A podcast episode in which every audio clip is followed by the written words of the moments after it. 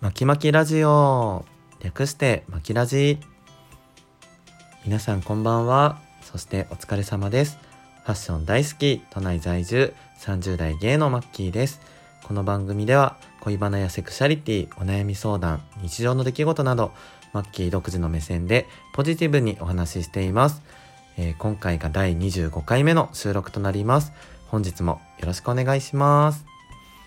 最近はあのいろいろ収録もするようになってきまして、まあ BL 朗読メインでやってたんですけど最近はテーマを設けた話だったりとか先週の土曜日はですねお友達が遊びに来たので収録を一緒にさせていただきました。第24回目なんですけど、えーお友達のシンガーソング会社員のウルフ斉藤くんが、えっと、新曲を出すということでそのあの MV 撮影に参加させてもらったんですけどそのエピソードだったりとか、えー、と新曲にかける思いなんかを聞かせていただいたのでぜひよかったら聞いてみてください。で今日もちょっとまたいつもと違ったテイストなんですけど、えーやっていきたいと思います。早速今日のテーマは「すずめの戸締まり」を見てきた話。イエーイ。皆さんはご覧になりましたか？スズメの涙ってね よく言っちゃいそうになるんですけど。スズメの戸締まりあのすごい話題になってますよね。皆さん結構ストーリーズでつぶやかれてたりとかあとは僕結構同僚の子があの見てきて面白かったっていう声を聞いたりしてもういても立ってもいられなくなって今週の日曜日ですねあの見てきました。であの彼とまあ2人で行ったんですけどもう本当に良かったですね。今年一番良かった。もう終わった後ちょっと立ち上がれないぐらい余韻がすごくって。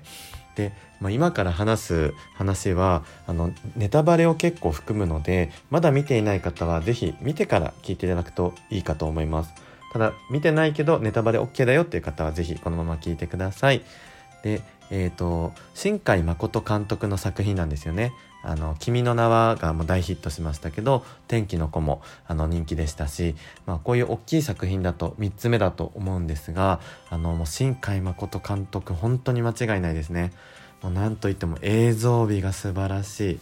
僕始まってすぐのシーンであの丘の上から港町に向かって自転車で駆け下りる時の海の輝きだったりとかその街並みの光が入ってる感じだったりとかもうそれがすごいよくってあの思わず綺麗って言っちゃったんですよね。隣の人振り向いてたと思うんですけどあのそれぐらい本当に綺麗で素晴らしかったですね。はい。でどんな話だったかっていうのを最初にあの振り返っておきますと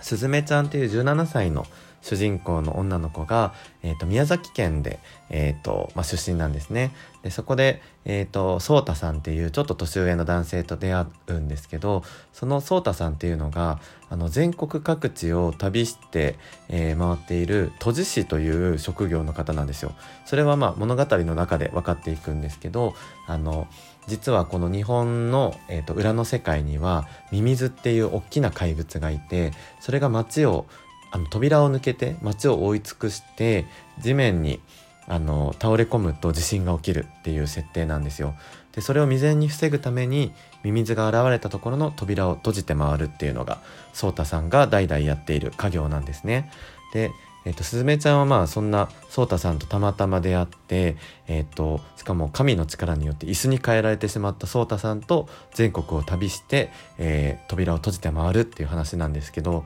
まあ、それだけじゃなくって結構ね10代の女の子だからあの家庭環境とかいろいろなあのことも描かれてるんですけど、まあ、そういう作品でしたよね。はい、でここであの各地を回るって今言ったんですけどもそこがすごい面白くってあの、えー、とまずは宮崎県から始まってその次が愛媛県でその次が神戸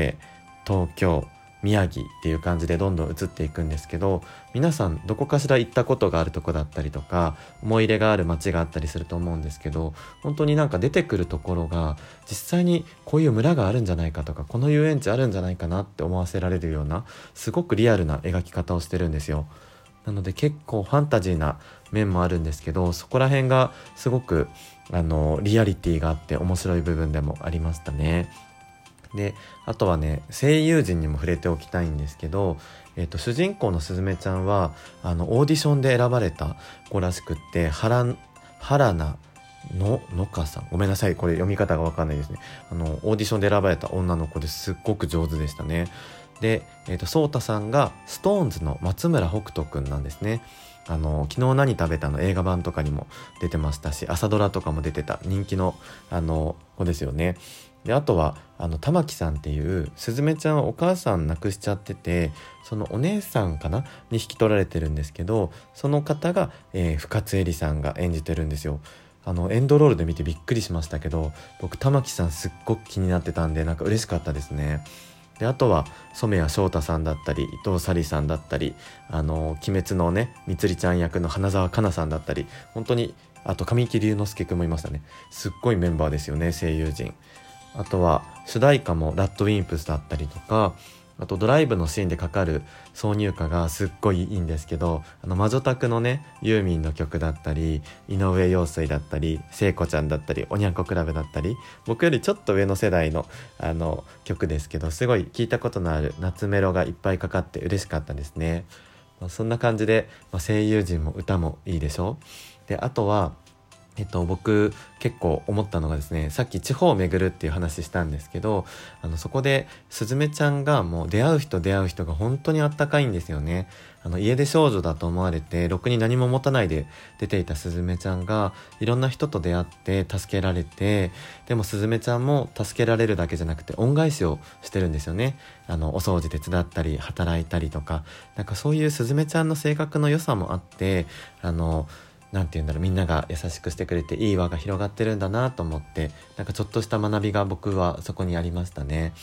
あとはあの地震っていうねデリケートな題材を扱っていてもちろんいろんな思いがあると思うのであの苦手な方は見ない方がいいと思うんですけどなんかそういう普段みんなが避けてあのる話題だったりとかちょっとトラウマになっていることだったりとかそういうデリケートなものをあえて扱ってそこにファンタジー要素を入れたりして作品に昇華しているっていうのがすごいなと思っていてかなりあの難しいあの題材だと思うんですけど本当にあのうまく消化されてましたね。なんかこれは本当に僕最初ドキドキして地震速報の音とかも鳴るし大丈夫かなと思ったんですけどやっぱりそのミミズが地震を引き起こすってことでそれをねあの退治していくっていうのもなんかこの颯太さんが頑張ってるから今地震が震度3で住んでるのかなとかって思うようになっちゃったりとかあのそういう何て言うんだろうななんか誰かの努力が実はどっかにあって今の世の中が維持されてるんじゃないかって思わせるような感じだったりとか日本の神話にねインスピレーションを受けていてあのそういう世界観が作られてる感じだったりとかすごくいいなと思いました。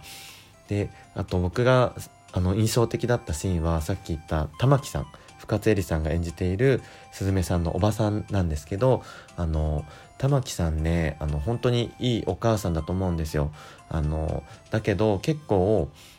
自分は子供がいなくって結婚もしていないのに、えーと、妹の、えー、娘を引き取って、えー、女で一つであの育て上げてきたっていうところで多分玉木さんはねいろんなフラストレーションだったりとか我慢してきたことがいっぱいあったんですよね。もうそういうことをあのえっと、ずっと言わなかったんだけどあるあのシーンで玉木さんのその裏の思いが爆発したシーンがあってすずめちゃんもびっくりするんですけど僕そのシーンがすっごく好きでなんか他の人は結構ハラハラしちゃうシーンだと思うんですけどなんかこう我慢して装ってただけじゃなくってそういう裏の気持ちをぶつけたことでお互いに言っちゃいけないことだしショックなことなんですけどそういう思いがあるってことを知られたことですずめちゃんの気持ちにも変化が出ますし感謝も生まれるしなんかお互いにとってぶつけたことがすごく良かったんじゃないかなって思えたシーンだったんですねなんで物事っていい面と悪い面がありますけど玉木さんみたいにこう我慢してた人はなんかそういう何て言うんだろうな感情の発露みたいなのも必要なんじゃないかなと思いました。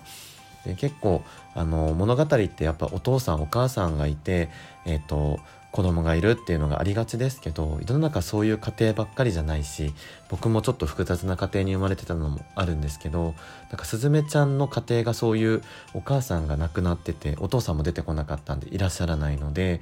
なんかそういうねあの珍しい家族体系のあの子が、えー、主人公というのもすごく良かったなと思います。なんか物語にいろんな深みが出た気がしました。はい。そんな感じでえーと、つらつらとお話ししましたけどあの結構こういうねあのデリケートな題材を扱ってるけどすずめちゃんのまっすぐな気持ちだったりとかあとはちょっとしたねあのロマンスもありますしすずめちゃんがだんだん成長していくのも面白いですし本当に見応えのある作品でした。3時間あっという間あ3時間かと思うぐらい本当にあっという間のあのー作品だったんですけどあとすずめちゃんがね最初やっぱお母さんがいなかったことで結構あの死ぬのが怖くないとか投げやりになってたところがあったんですけどあの最後、えーと、扉を閉めた時あ扉を閉める前かあの颯太さんを引き抜こうとしてた時にあの私だって死にたくないとかあの死ぬの怖いとかそういうあの気持ちの変化があったんですよね。なんかそれもすごくこの旅を通してすずめちゃんが得られた変化だなと思ってあのじんわりしましたしあの子供の頃のすずめちゃんとね会話するシーンなんか泣いちゃいましたね。